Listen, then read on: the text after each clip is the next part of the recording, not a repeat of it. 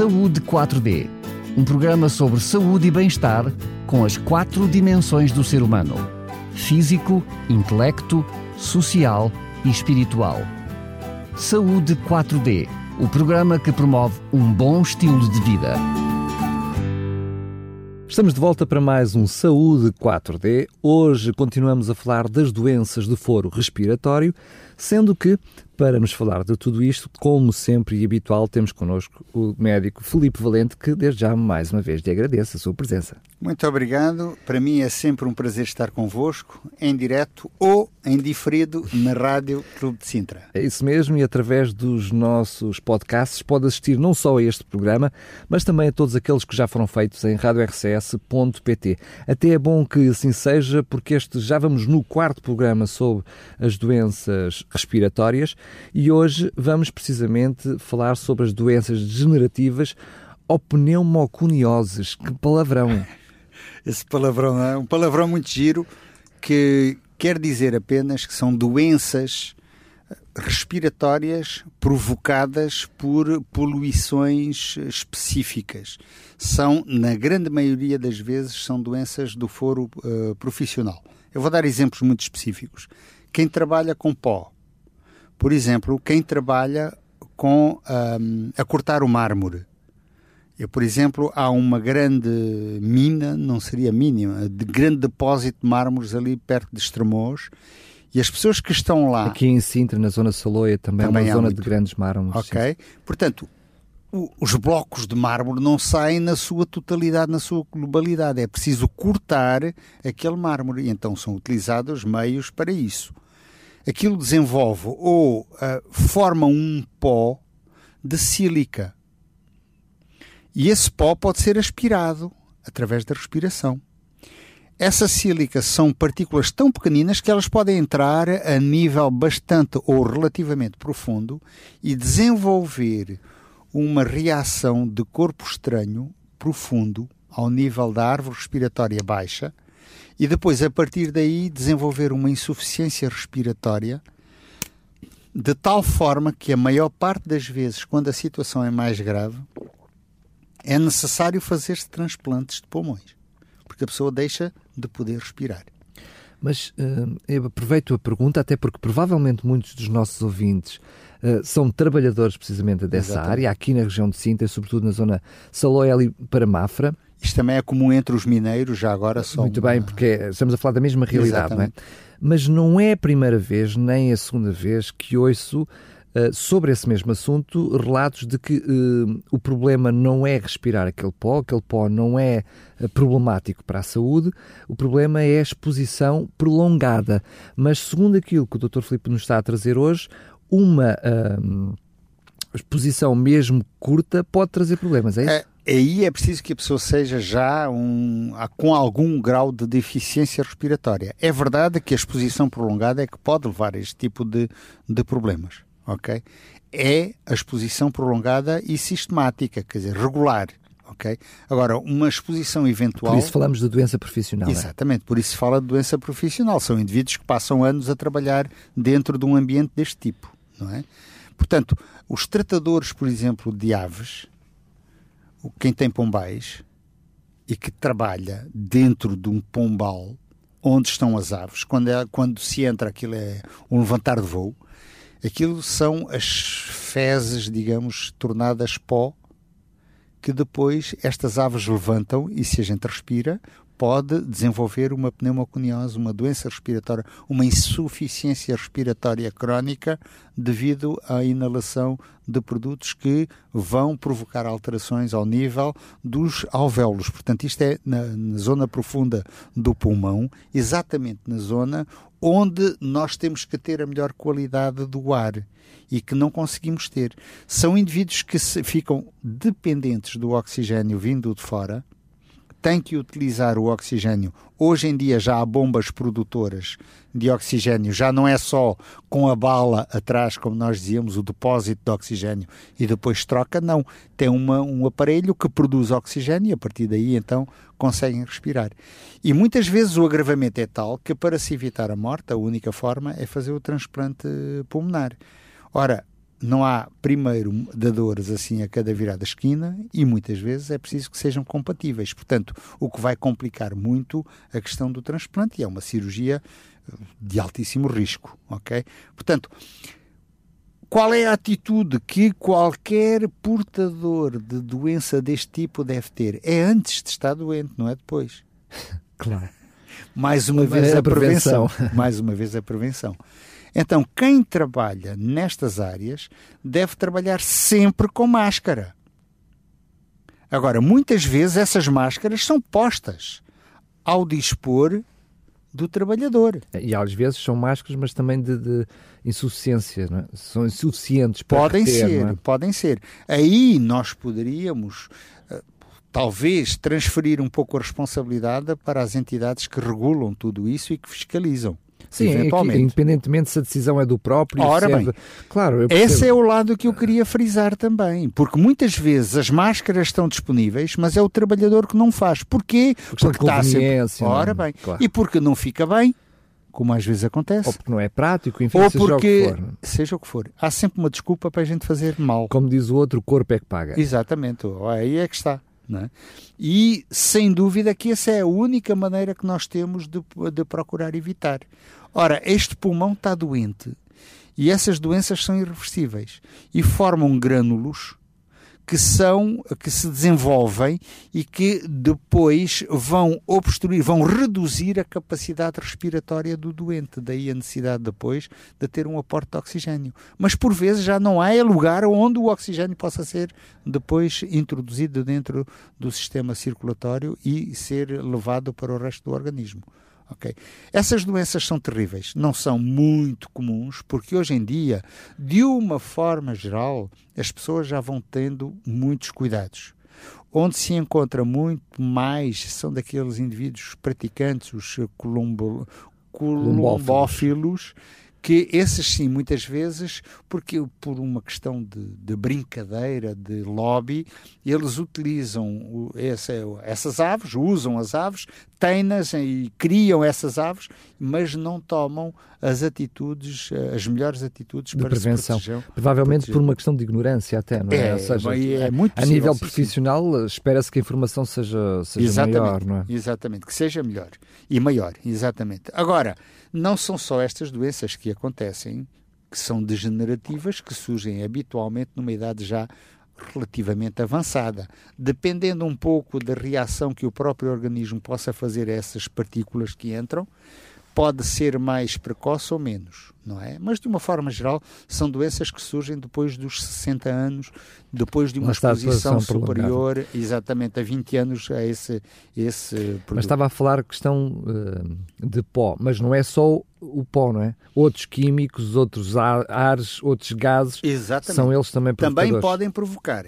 Agora, é preciso, e voltamos sempre ao mesmo, uma exposição prolongada a estes produtos que dão, não é? Agora... Ou então, peço desculpa ter interrompido, eu lembro que eu fui, antes de estar aqui na, na rádio, já lá vão mais de 10 anos que estou aqui, mas antes disso tive cerca de 15 anos na joalharia uhum. e uh, em muitos, em muitos uh, em, muitos, em muitas áreas de, de, deste ramo e em outras áreas, é usado determinados químicos que são muito prejudiciais para a respiração. E estamos a falar, por exemplo, de ácidos sulfúricos, Sem entre outros, que muitas vezes são e, e ácidos clíricos. Enfim, estou apenas eh, a falar muitos ácidos, muitos produtos, quer nestas profissões, quer noutras, que, são, que trazem riscos gravíssimos Sem para dúvida. uma respiração. Não? É? Sem dúvida. E pessoas que tenham um trabalho dentro desta área e que saibam que vão utilizar produtos deste tipo, só têm que se prevenir antes de começar a fazer a atividade que têm a fazer.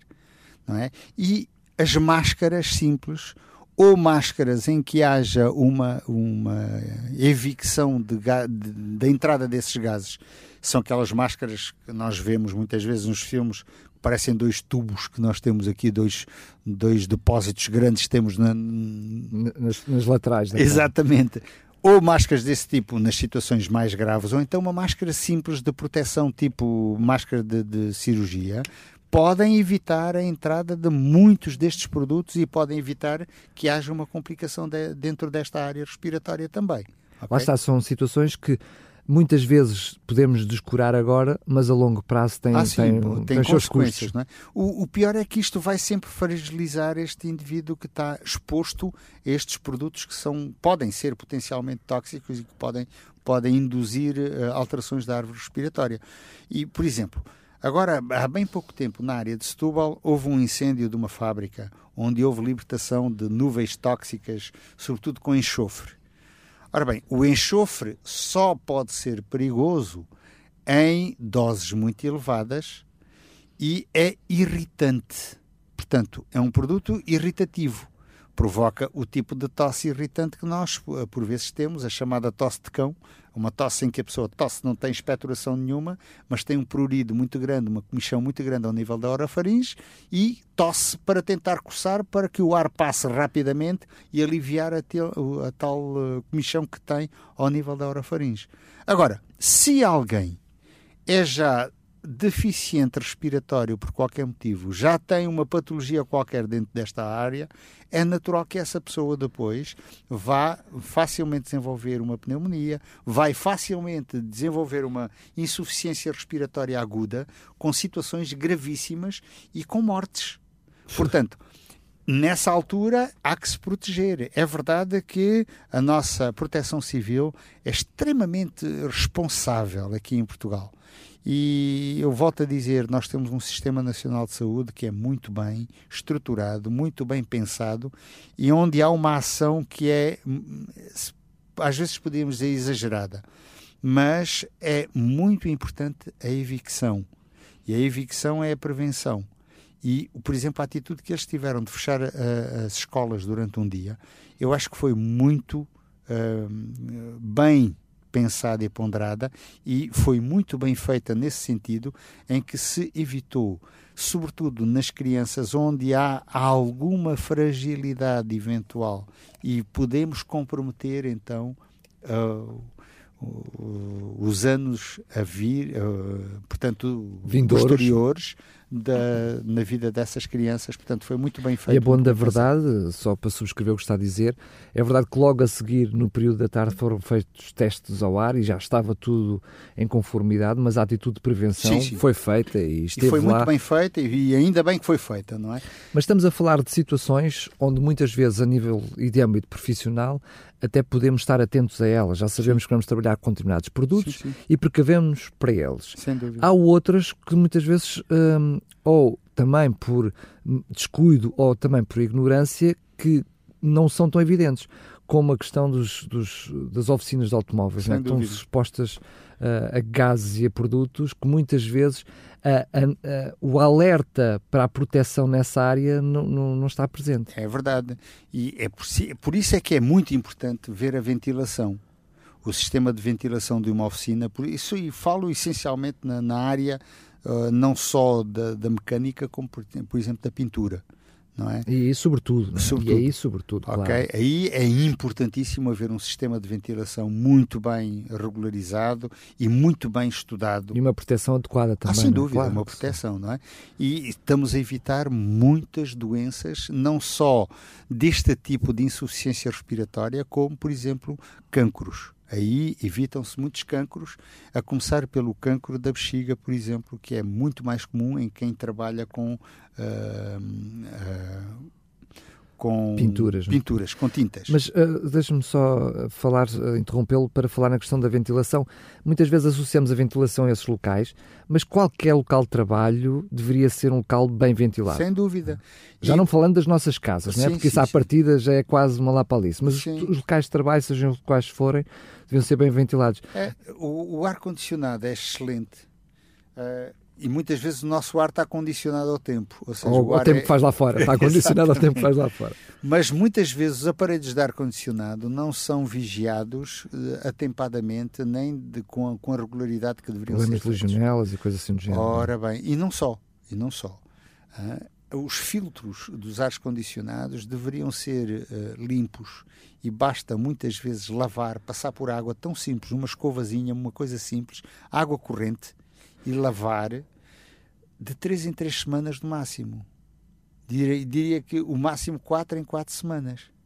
Dos máximos. Ora, quais são, nas grandes empresas, aquelas que fazem uma manutenção do seu ar-condicionado mensalmente. Não, não, Se for anualmente já não é mau. É. É? Agora estamos a ver o que potencialmente nós podemos transmitir. Isto em todos os serviços. E agora aqui, quer seja oficial, quer seja não oficial, a prática é igual. Não é? é uma questão de contenção dos custos, eventualmente, mas talvez retirando o filtro que está quase uh, visível e é fácil retirar, e passando por água já estamos a evitar muitos, muitas doenças deste tipo e infecciosas, essencialmente infecciosas. É? E aí por vezes pode haver uma propagação pelo resto do pessoal que está a trabalhar. Não é só para um ou outro trabalhador, não é? E toda a gente depois, com o tempo, pode eventualmente desenvolver uma, uma dificuldade respiratória associada a esta poluição lá dentro, não é? Do local de trabalho. Muito bem, ainda dentro desta, desta área, a verdade é que, para além daquilo que são as, as uh, as questões laborais, mais uma vez o nosso estilo de vida também, ah, também uh, está diretamente relacionado. É? Exatamente. Oh, nós estamos a falar essencialmente de questões de poluição. Eu diria que esta é exopoluição, é poluição que vem de fora. É uma poluição que muitas vezes eu não consigo controlar de forma nenhuma. Eu não consigo evitar de forma nenhuma. Se o único meio de trabalho que eu tenho é, por exemplo, estar a trabalhar num, num, num local altamente poluído, eu tenho que me sujeitar àquela poluição. Mas posso tentar compensar, não é? Exatamente, posso tentar compensar. Agora, há a chamada autopoluição e eu aí então puxo as orelhas que é a questão do, do fumar, por exemplo, não é? É uma poluição voluntária. É uma poluição que é feita da pessoa por si próprio. E ninguém me obriga a chupar um cigarro. Ninguém. Porque eu costumo dizer, para isso teriam que me encher a boca toda com cigarros, mas ainda tenho uma alternativa, que, são, que é o nariz. E em vez de estar a respirar pela boca, respiro pelo nariz. Portanto, nem assim me obrigam a, a, a, a, inalar o fumo do tabaco, por exemplo, não é? Se é um local, sei lá, hoje em dia, felizmente, diz eu não frequento, mas enfim, que nas uh, discotecas já não é permitido fumar. Muito bem, mas será que a ventilação é boa?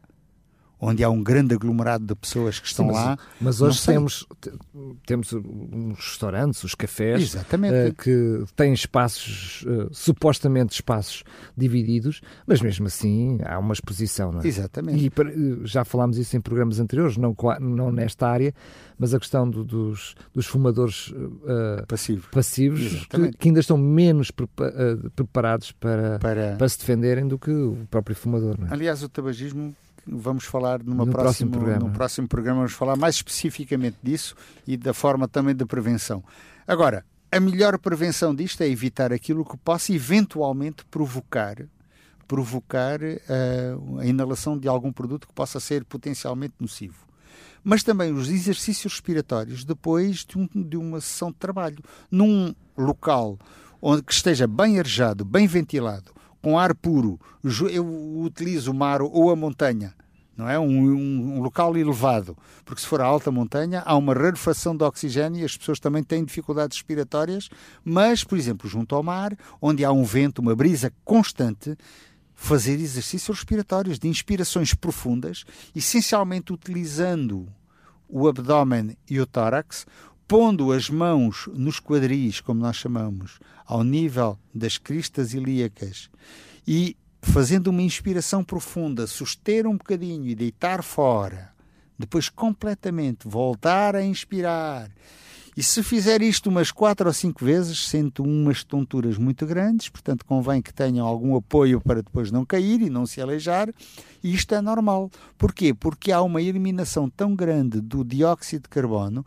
que o nosso organismo tem que arranjar um novo equilíbrio estava habituado a níveis de oxigênio mais baixos e níveis de, de, de monóxido de carbono ou dióxido de carbono mais elevados, e então o facto de respirar profundamente faz com que possa ficar assim um bocadinho tonto durante uns segundos. Mas isto é bom.